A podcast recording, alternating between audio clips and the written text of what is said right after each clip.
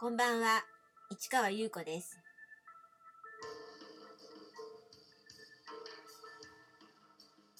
4月27日火曜日、詩人はささやく105回目をお送りいたします。はい、今日はですね、うーん、今日はなんかいろいろなことを考えたりして、そうそう、昨日はね、あのー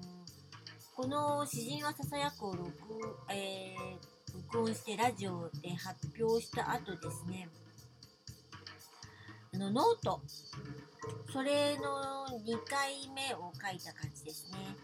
まあ、このヒマラヤで詩人はささやくをやってますよってことを書いたんですけど、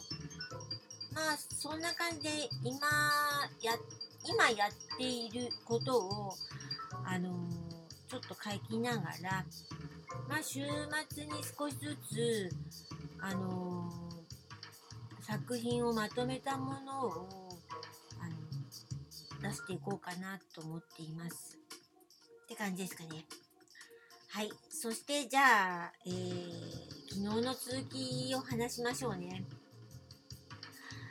うーん、ハウス・オブ・ディーのボール6。こちらはですね、あのテーマね。テーマ。ボール6のテーマは、えー、不可能と可能の境界ですかね。うん。で、なぜ、あのそういう風にしたのかなと思うのは、やっぱりパフォーマンスっていうのが、やはり、一番こう、やりたかったことだったので、そういうのがどの辺までやれるかなという感じで、それでまあそういうテーマを出すことで私もパフォーマンスに挑戦しようかなと思ったわけです。それで、あのー VJ をやりたいっていうね、男の子がいたから、その子と共にやることで白い作品にしようと思ったから、私はまず、あの、朗読をするための10編の詩を書きました。うん。それがね、えー詩の視点というタイトルにしたんですね。うん、で、それぞれね、あのー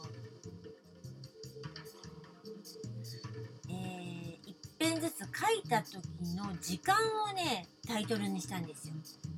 それはね、なんかね、私の中では天使が舞い降りてきたね、時間みたいなイメージでね、あの、書いて、あのそういう風に決めたんですけど、うん。で、それで10編書いて、その10編の1編ずつをあの白い紙に印字しまして、で、それをリッビリッと破いて、そのい、その一辺っていうんですか、かけらみたいなのを一つずつ上から舞い降りてくる感じで写真作品にしたんですね。で、かけらが10枚落ちてきたら、あの、一辺の詩ができたみたいな感じで、10枚組の写真を、あの、作って、それが一辺分なわけです。で、詩は10編あるから、あの、10枚ずつの組で、合計100枚の写真の展示作品になったのね。で、L 版サイズだから、うん、小さいけれども、100枚もあるとそれこそこ結構な見応えがある感じになるのよ。うん、で、一応ね、あの、詩も読めるようにね、横にね、ちゃんとね、あの、えー、掲示しました。で、それでね、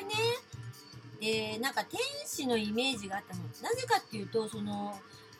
バラバラにね、あの、ちぎられたね、詩がね、最終的にもこう、落ちていったのを重ねてるのを写真で撮ってるわけだから、ちゃんと読めないわけですよ。で、これ、誰が読めるんだろう？人間は読めないなって思った時に、あ、これは天使だな。天使しか読めないなって思ったんですね。うん。で、それで、ふっと、あの、思いついたというか考えたのは、その天使をテーマにした作品というか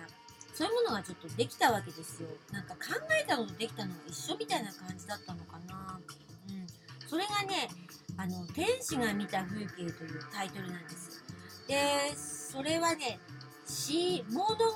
と私は呼んでるんですけど詩のような物語の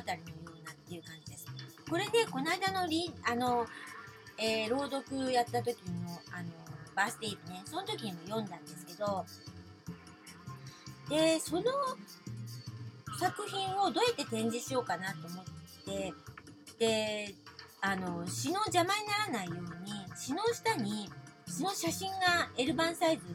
があの100枚貼られてる。その一つ一つの L 版サイズの写真の下に1行ずつその天使が見た風景をあのの言葉を書いていったんですね。あの載せてったんですよ。そうすることによって100行であの見あの見せる作品になったわけですね。で朗読はその時はあのしなかったんですね。その天使が見た風景は。だということなのでこの間のバースデーイブではその天使が見た風景を朗読したというわけなんですけど、そんな感じでそれはあの写真は白い写真。白い紙を白っぽく撮った写真ということで壁は真っ白という感じになったわけです。ちょっとねあの写真載せてますね。見てくださいね。というわけでこの続きはまた明日ね。